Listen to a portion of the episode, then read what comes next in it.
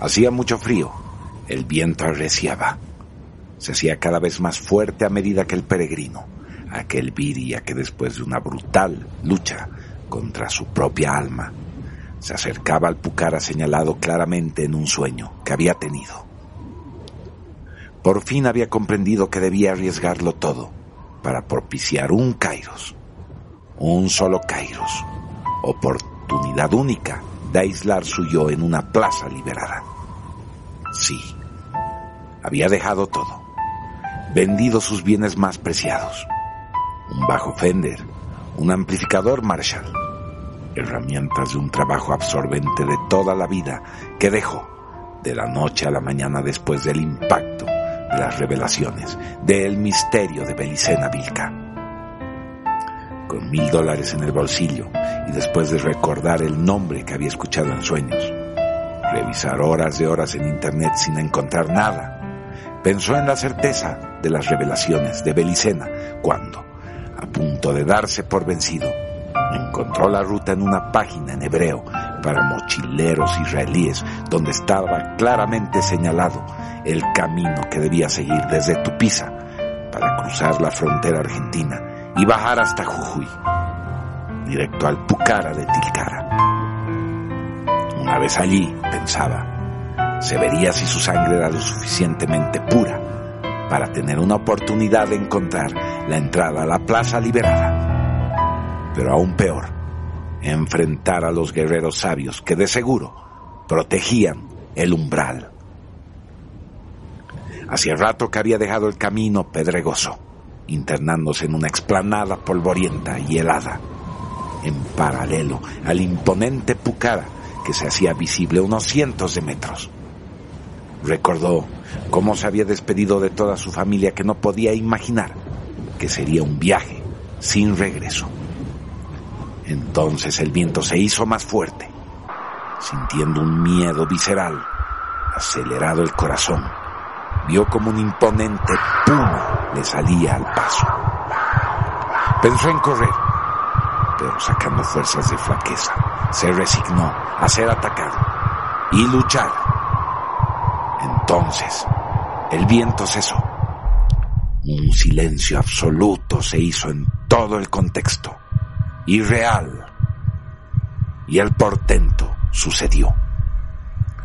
Una gran muralla de piedra apareció de repente frente a él. Sin dudarlo, el peregrino supo que había llegado el momento definitivo de la verdad.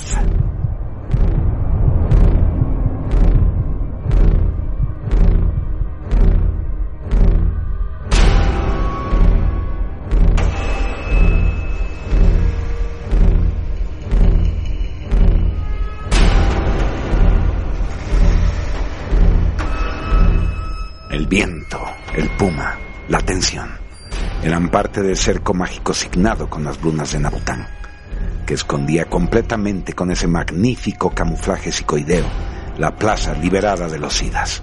Superada la ilusión, el Viria quedó enfrentado a una pétrea muralla de piedra, cuya puerta refulgía como si estuviera hecha de un prodigioso cristal. Era oricalco. El Viria sacó una pequeña hacha de la mochila y empuñándola con firmeza, golpeó la puerta.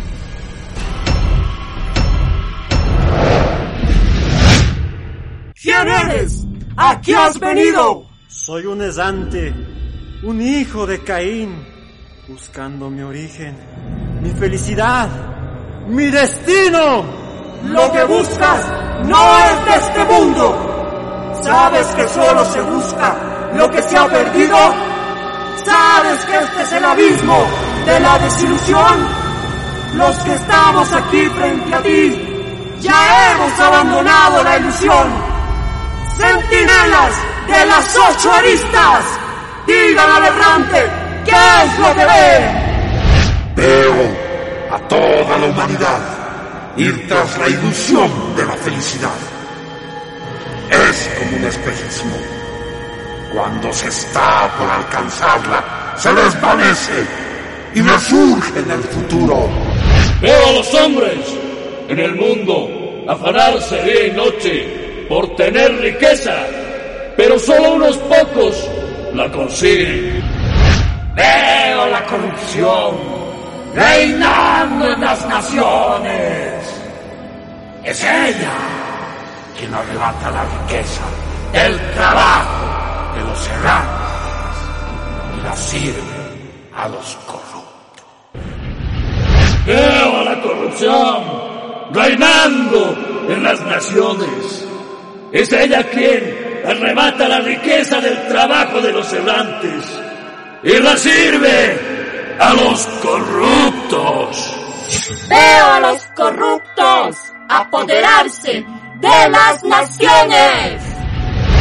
Veo a naciones corruptas apoderarse de las riquezas de otras naciones mediante la traición, el engaño y la mentira. Veo a los corruptos preparar el trono del oro en el que sentarán al hijo de la corrupción. Veo a los iras traidores aflojando las ataduras del dragón de Sodoma. Y están ansiosos por descender una vez más a copular con las mujeres de la tierra. La catástrofe.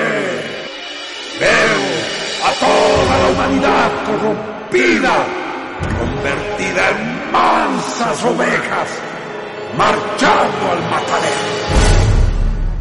Y veo al dragón de Sodoma, que vuela sobre ellas, derramando su aliento rosa. Y desde lo alto se escucha el clamor de los traidores que dice, ¡Holocausto!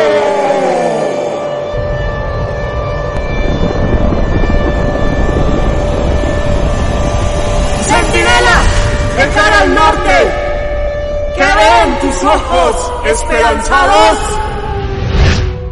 Veo la servidumbre, la enfermedad y la muerte.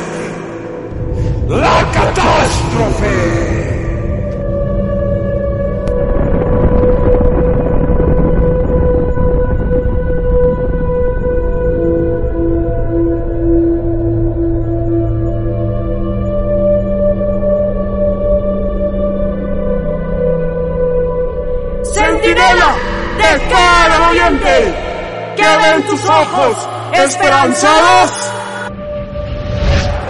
Veo la servidumbre, la enfermedad y la muerte. La catástrofe.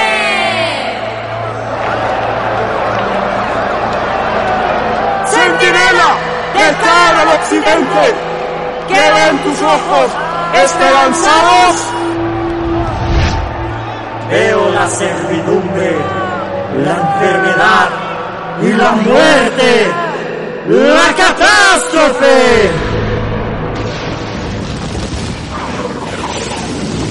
Centinela, de cara al sur, que ven tus ojos esperanzados. Veo una muralla colosal. Está helada y es infinita.